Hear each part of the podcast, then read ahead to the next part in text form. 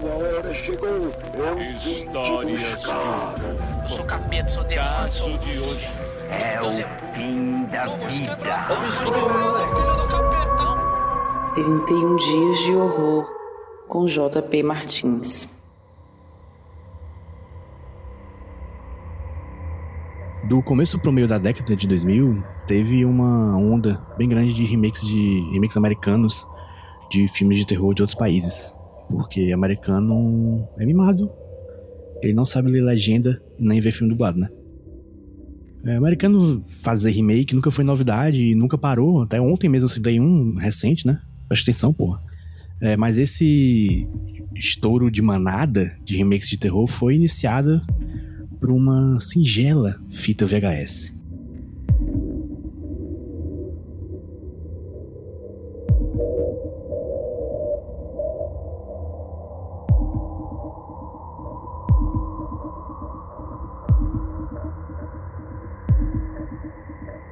Obviamente eu tô falando de Ring, o chamado, um filme japonês de 98.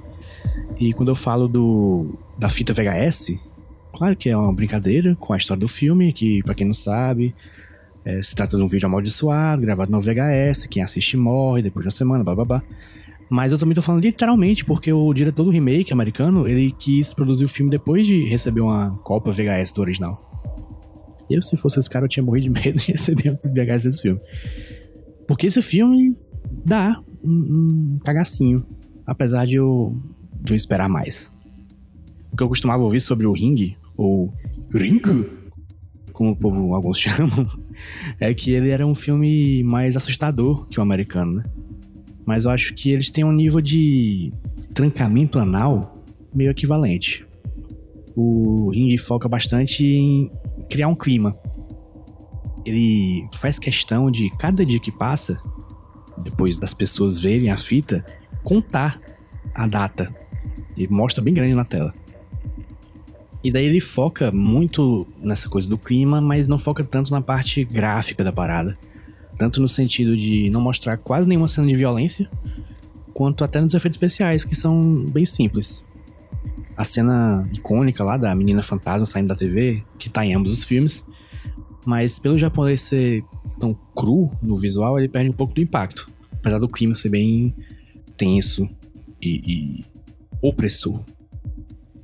E eu, sinceramente, odeio ser o cara que fala do filme original direto, comparando com o que veio depois.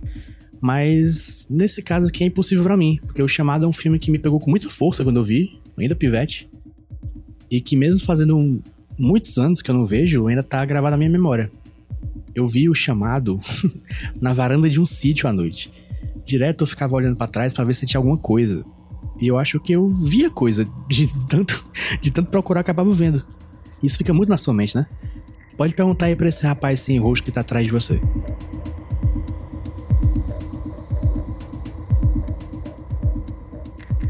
Mas apesar disso, eu não posso dizer que o original não é bom.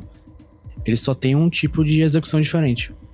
Eu acho que só do, do filho da personagem principal não parecer com o moleque da, do filme A Profecia no seu comportamento já é uma vantagem enorme do original, por exemplo. Mas tem uma cena específica que eu achei bem interessante aqui, que é quando a repórter entra num poço para achar o cadáver da menina amaldiçoada e oferece amor de mãe a um esqueleto nojento, melequento, que no, no remake eles trocam por a moça dando um amor para uma criança normal.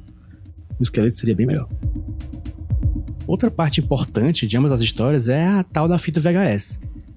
Ela aqui não é muito assustadora, ela é mais intrigante. Dá vontade de saber o que tá rolando ali. Só que falta um tchan a mais para ela ser assustadora, que foi o que o remake americano fez. Inclusive, quando eu descobri esse vídeo num, num extra secreto do DVD americano quando eu era criança, eu fechei ele na hora. Porque a maldição não era de verdade, mas vai que era, né?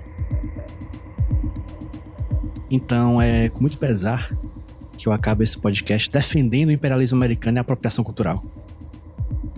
Assim, né? Deu para perceber aqui pelo que eu falei que o chamado americano me impactou bastante. Então, eu digo que mesmo que ele repita cenas e partes do roteiro, algumas tomadas do filme são bem parecidas, o remake acaba sendo melhor para mim.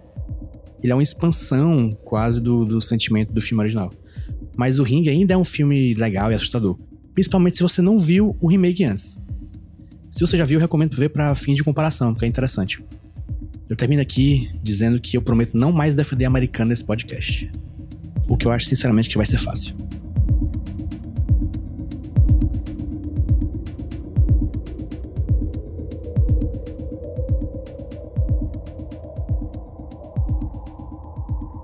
Eu sou JP Martins e eu decidi que em outubro eu ia ver um filme de terror por dia e também fazer um desenho para cada filme desses.